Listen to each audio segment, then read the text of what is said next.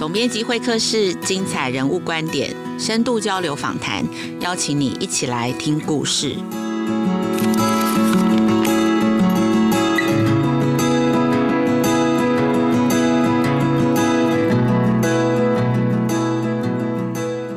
大家好，我是节目主持人陈雅慧。寒假期间呢，想要跟大家聊一聊一个亲师生都关心的关键字，就是 AI 人工智慧对于国中小教育的影响哦。呃，今年二零二四年啊，亲子天下翻转教育的平台在一月初办了第一场的研习，主题就是 AI 进教室，AI 从教到学到用的工作坊。在学期末这么繁忙的时间啊，周六的一整天，但是实际参与研习的人数，从线上到线下，还有实体工作坊等等，差不多有一千五百人次哦。所以今天的节目我特别邀请了当天的讲者之一。就是台中光荣国中的钟昌宏老师来跟大家分享一下当天很热络的一些话题，那还有一些可能还来不及分享的一些话题，就是到底国中小的老师跟家长，我们这些大人要怎么样陪伴孩子学习这个有 AI 人工智慧陪伴我们学习的这个时代。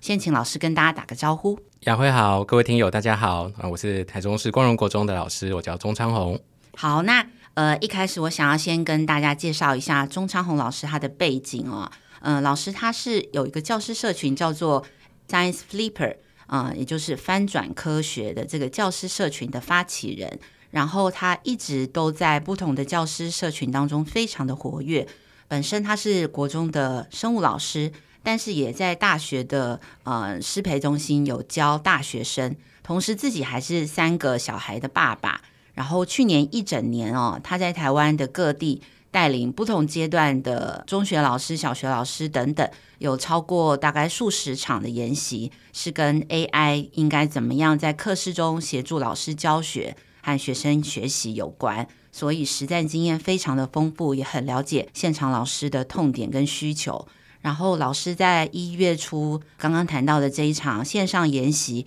他用线上的方式带着。同时在线有超过五百人一起来看 AI 可以怎么协助教学跟学习哦。然后呃结束之后，我看到很多人的回馈跟反应，其中有一个形容很有趣，他说他形容钟昌宏老师就是 AI 的小叮当哦，就是有很多很多有趣的工具。所以今天呢节目，我想请问老师的第一个问题，我想请老师分享一下你自己到底是为什么，还什么样的情境下，开始学习跟认识使用 AI，因为其实很多国中小的老师平常的工作就已经非常非常的繁忙了，然后也会觉得其实眼前的学生哦，国中小学生好像也还没开始用 AI 来交作业，好像在教学的现场当中。跟这个新的科技还没有这么有关系，那可不可以请老师分享一下你自己的经验？OK，谢谢雅慧。呃，我自己去接触 AI 的时间，其实算我也不知道算不算很早。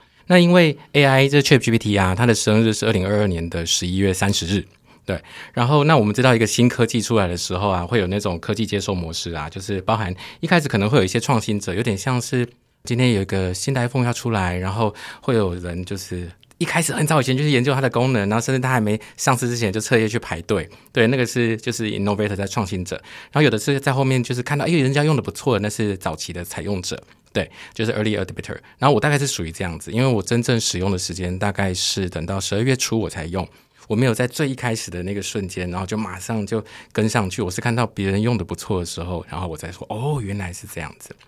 那我为什么会看到这个？是因为就是像我是一个生物老师。那我们生物老师界有一个非常非常厉害的名人，他是阿简新竹的老师，对。然后他就在上面去介绍说他在跟 ChatGPT 的使用是呃多么的有趣。那他在介绍这个 AI 的时候，他介绍 ChatGPT 的时候，他就跟他有很多的对话，然后发现说，呃，他可以去看很多的文章，帮忙做摘要，或者跟他对话，可以做一些虚拟的假设性的提问。然后他就说，这个 ChatGPT 跟神一样，所以在他的发文里面，那个 ChatGPT 前面还要空一格，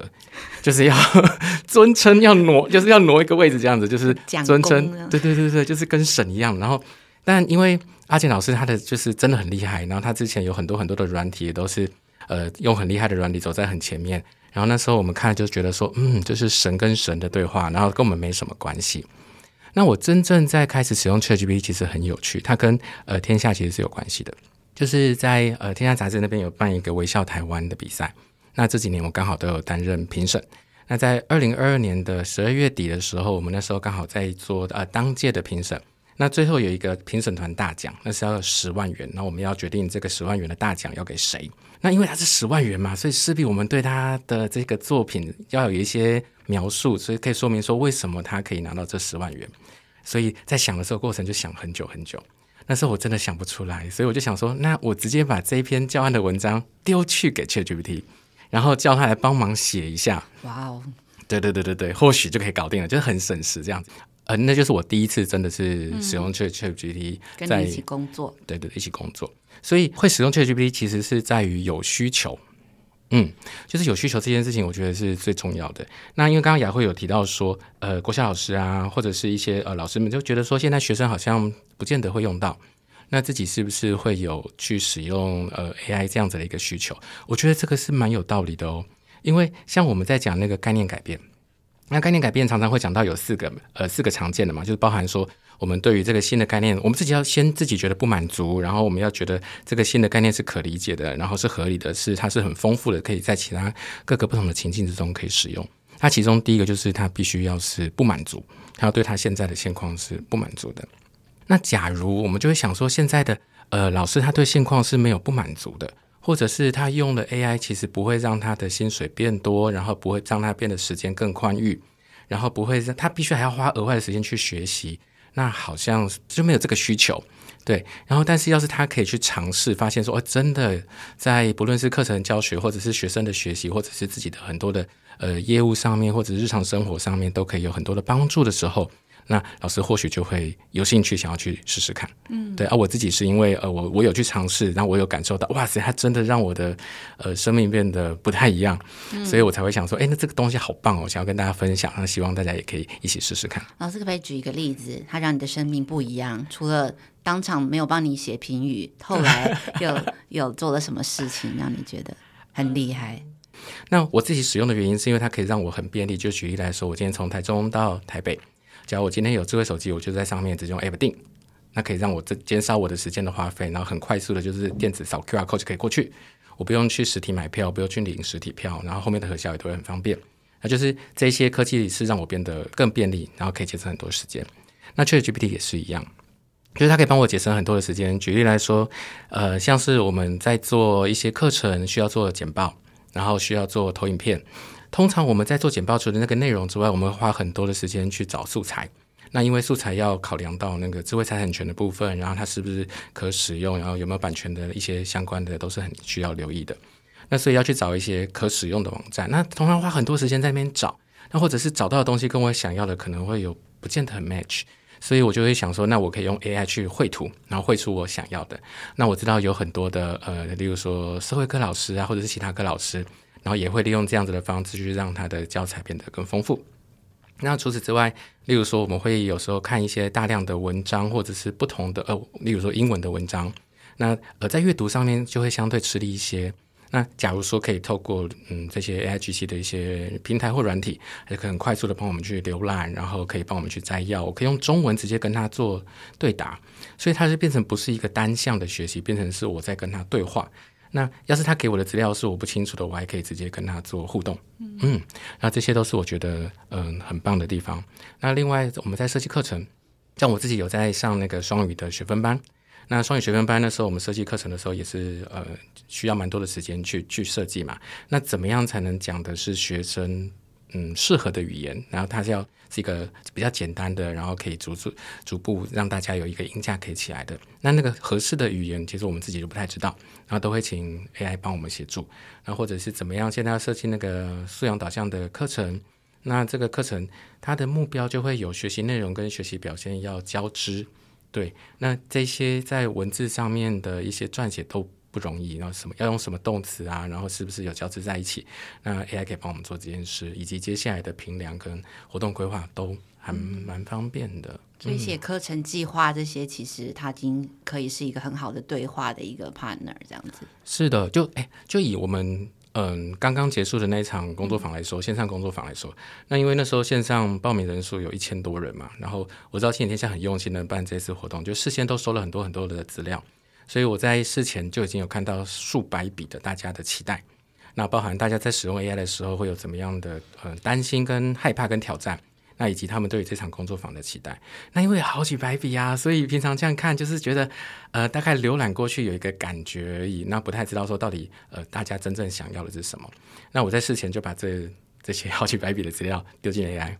然后我开始尝试用质性研究的方式来来来来呈现它，然后请他把这好几百的好有几百笔的资料用扎根理论，然后先做。开放式编码，接下来做呃主轴编码，接下来做选择编码，然后去找到老师们呃真正关心的是什么东西，然后我去针对大家的需求，然后来设计这次的工作坊。那所以在里面也是跟 AI 做了蛮多的讨论。当天的课程就是跟 AI 一起共构出来的，我觉得是蛮有趣的。那要是把这个东西放在课程中，那就是事先先去知道学生的前辈知识。嗯，那学生可能在要学到这个东西之前，他有什么东西是已经知道的，然后可能会有哪些的迷思概念。那或者是怎么样去引起他们的学习动机？对，类似这些，我觉得都可以，呃，帮我们很快速的有一些多元的角度，帮我们的课程设设计的更好。老师刚刚讲的感觉已经有点到进阶班了，我想再拉回来一点点，哦、就是说，老师过去一年刚刚讲了有参与过数十场，就是跟现场老师交流，以及带他们学习跟认识 AI 的这个工具。我好奇，就是说会去讲这个主题是学校要求，还是说你去年就会觉得，哎，这是一个很重要的一个工具，或是教育议题？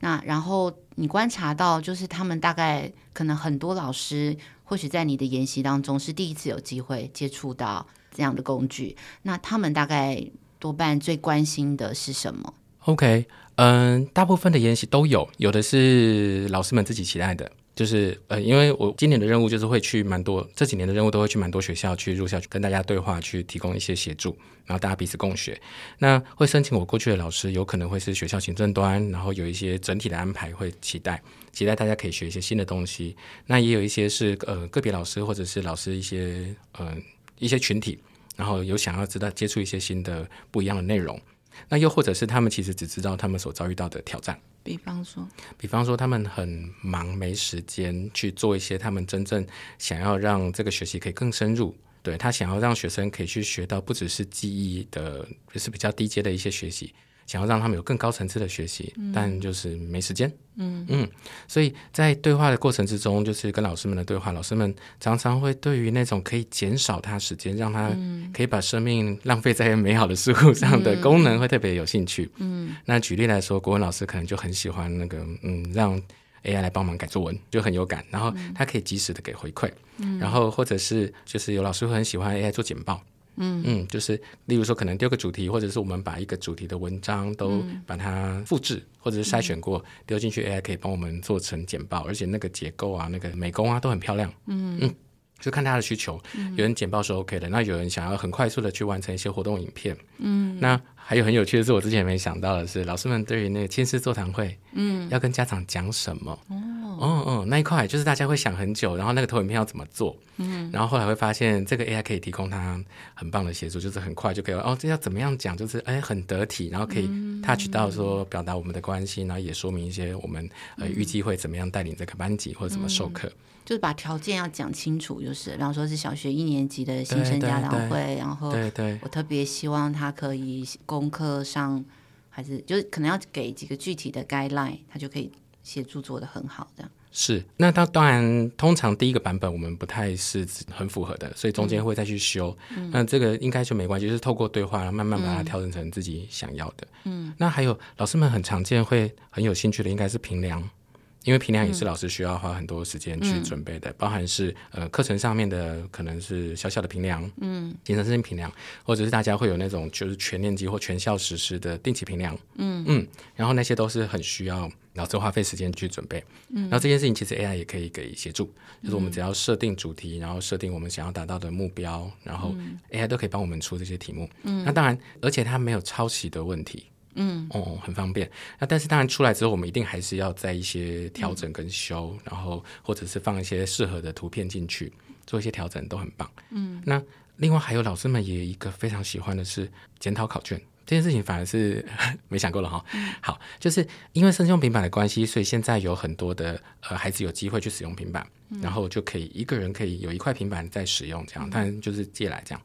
那平常老师在检讨考卷的时候啊，可能就是会问说：“诶，各位同学，那这张考卷大家有没有哪一题是有问题的？”然后就有人举手，或者是问说：“那第一题有没有问题？第二题有没有问题？或者是一到五题有没有问题？”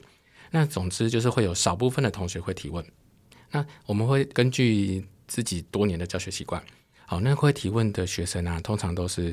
学习成就比较高的学生。嗯嗯嗯，他就知道哪几个是他明确的，明确不会的。那至于那些学习成就比较低的，可能要不会的太多了，所以他连问都没有问，嗯、类似这样。嗯、那所以高学习成就学生，他的问题会是难度比较高的问题。嗯，嗯，所以老师就会看着刚刚问问题的这个学生，嗯、然后回答这个难度比较高的，就是比较难的问题，不是难度比较高，对不起，嗯、比较难的问题，然后解释给他听，在他点头表示就 OK。嗯，但事实上，大多数的学生在当下应该还是听不懂，或者那个不是他的需求，对，非常的可惜。所以，透过 AI，我们可以做这件事情，就是让学生自己去问，就问 AI 问题，然后就把那个题目丢上去，然后透过对答，嗯、那 AI 会给他答案，那、嗯、他的答案他不一定听得懂，嗯嗯，所以他可以继续追问，问对，然后继续追问，继续追问，然后要是还不会的话，他也给他一些呃协助的，可以去阅读什么东西，一些资料。嗯，那换句话说，假如一个班三十个人，在传统的检讨考卷的方式是三十个人听同一题，而且那个不见得是他的需要。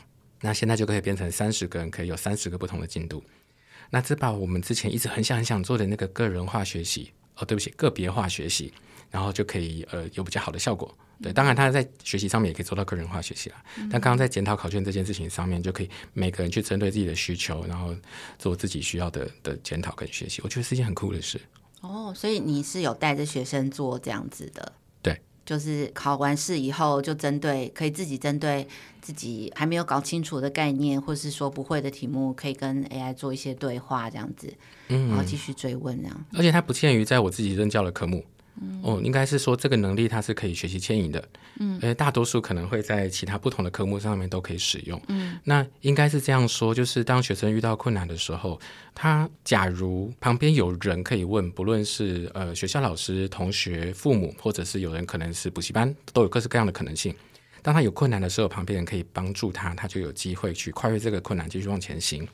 但不见得旁边都有。随时都可以有人可以帮忙。那现在因为它很方便啊，他直接在网络上面，在手机上面都可以使用，所以学生当他遇到困难的时候，他即时就可以有人可以教他。而且这个教他不是像那种传统上应该是这样说，我们把它跟另外一个做比较，就是前一阵子会有那种微课程或者是 MOOCs 那种，它其实有很多小小小小的片段。他也用动态评量去做一些衔接，也就是当他答错什么题的时候，代表他会有什么迷失概念，然后这时候就可以看什么样的影片。我觉得这是一个很棒的设计。那只是因为呃，那个迷失概念是我们的假设，不见得是他真正自己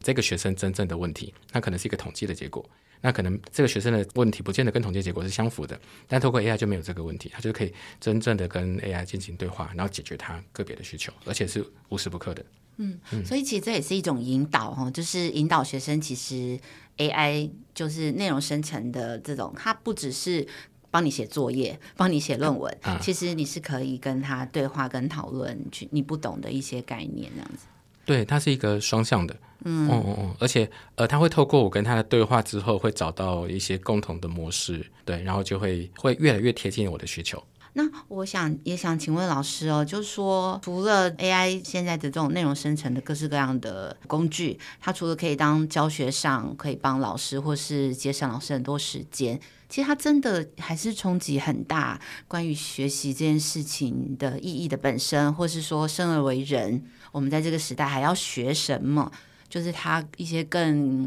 根本性关于教育哲学的议题吗？我不晓得对于这个部分，老师你怎么看？就是真的在 AI 时代，你身为老师又是爸爸，你会觉得你最想要教孩子的是什么？哦，这问题很棒。这个问题我有认真的想过这件事情。就是因为 AI 现在的协助之后，它让我们可以减少很多比较琐碎、比较零碎、可重复性的事情的时间，所以我们可以把这些时间节省下来之后，然后好像可以去做一些比较重要的事情。就像刚刚提到，有老师说他想要教比较高学习层呃，就是高认知、高层次的一些认知，或者是其他的技能的一些学习，但没有时间。那现在透过 AI 可以节省很多的时间之后，那他是不是就可以有花时间去做他觉得比较重要的事情？然后，那使用 AI 这件事情，我们也会有另外一个担忧，就是刚刚我在讲说，这是一个很棒的问题是，我们也会担忧说它会不会产生依赖。然后产生依赖之后，就会变成好像一些原本很重要、一些该学到的内容是呃，或者是能力是我们没有培养到的。因为刚刚雅伟问说，身为一个爸爸会有怎么样的想法？会想要培养小孩怎么样的一个一个学习嘛？那我自己就在反思我自己的一个过程，就像说呃，我会用 AI 去处理一些一些程式上面，例如说我想要设一些 Excel 上面的公式，但我不会。那我现在只要告诉他我想要达到怎么样的效果，他会告诉我公式怎么设。那我就按照那个公式的设法，就把它贴上去，然后就完成喽。那我会不会想要，就是呃，我知道我的问题被解决了，但我会不会认真的想要去知道那个公式为什么是这么设？可能不见得会。然后或者是说，刚刚我们在讲到这次新天下的那个工作坊的设计，我是跟 AI 的对话，然后透过对话之中把它设计出来。那因为它有好多好多笔的资料，就是好几百笔的资料，那 AI 在几秒钟之内就把它完成了。那我们知道，在做质性研究的时候，那个呃研究者本身就是工具，他其实要花很多的时间去看，然后去了解、去归纳，然后去找到中间的一些脉络。这样，那 AI 既然可以在几秒钟之内完成，那我还愿意花那么多的时间去看吗？这这件事情，我自己其实是有冲击的。所以 AI 会不会造成依赖这件事情，我觉得是有可能。哦，它确实是呃一个功能性很强大的软体，但它也有可能，要是我们没有好好的去对待它的话，那有可能会造成这样的结果。所以在使用 AI 的时候，我觉得好像是需要有一个规范，或者是有一个指引，有一个不能让让孩子，让尤其是年纪比较小的孩子，就是无限制的去使用它。然后这样可能确实会有一些比较基本的能力是他需要培养的，而因为 AI 很快速就给他答案，他就不需要思考。所以我觉得那个思考的培养是重要的。那我自己会期待。我的小孩要培养的东西其实还蛮多的，就是包含说，呃，他我希望他去找到他自己的天赋，他可以去找到他的天赋，然后我希望他培养好的品格，然后我希望他可以有韧性、有复原力，然后我希望他可以跟别人有很多有良好的建立良好的关系，而这些东西不见得是 AI 可以提供的，嗯嗯，所以 AI 可以节省一些时间，然后可以让孩子的学习有及时的回馈。那我希望可以透过 AI 的协助，例如说像英文啦，英文就可以很快速的，呃，有及时的回馈，或者是各式各样的学习。那透过有及时回馈，让可以让他在比较短的时间之内有比较好的学习效果。那换句话说，空出来这些时间，有机会让他去探索自我，去培养好的品格，然后去发挥他的天赋，那有有机会跟别人有更多的好的互动。所以 AI 有让你更有时间当一个爸爸吗？啊，所以你就可以 我想想看，可以给他培养这些，这些什么天赋啊、热情啊，然后人性啊、好奇心啊。嗯，我认真思考一下，AI 好像让我节省了一些时间，确实，它让我多了一些时间可以接更多的工作，然后所以好像我好好反省，应该要。那所以现在你的孩子还小嘛，所以你打算什么时候开始？带着他们去认识这样的工具，或者是说，你觉得其实现阶段你根本还不用担心这个，就是先让，就是先好好专心陪他们就好呢？应该是说，要某一些东西，我觉得可以，那但是某一些东西还不行。那因为我们知道现在 AI 的很多软体它是有年龄的限制的，然后呃有一些，例如说像是我觉得像 Cool English 上面有做一些 AI 相关的，例如说什么 Cooibot 之类的，然后它可以即时的互动，那它上面设计成像是小朋友很喜欢的什么 Elsa 或者什么卡通人物，然后可以跟他练习用英文的口说这些。我觉得这些是让我的孩子使用，我觉得是蛮 OK 的。嗯，但假如今天是让他一篇文章，老师可能请他看一篇文章，嗯、然后教他写段落大意，或者是这个文章到底在说什么东西，嗯、然后这时候让 AI 去取代他应该要学习的阅读理解的能力，嗯、我觉得就就不行。所以这个大概是我会呃选择性让他使用。最后，我还想问老师一个问题，就是说，那老师会怎么建议？其实还是有蛮多现场的老师。就是根据我们几次的调查，或是现场参与的一些经验观察，其实他们是完全都还没有使用这个 AI，不管什么样的工具，内容生成啊，可能其他的有在用照相美机啊什么的，大家都有关，可大家可能不知道。那对于这种真的自己还没有开始使用的老师，那你会给他们什么样的建议？我觉得啊，就是老师们一定要去试试看，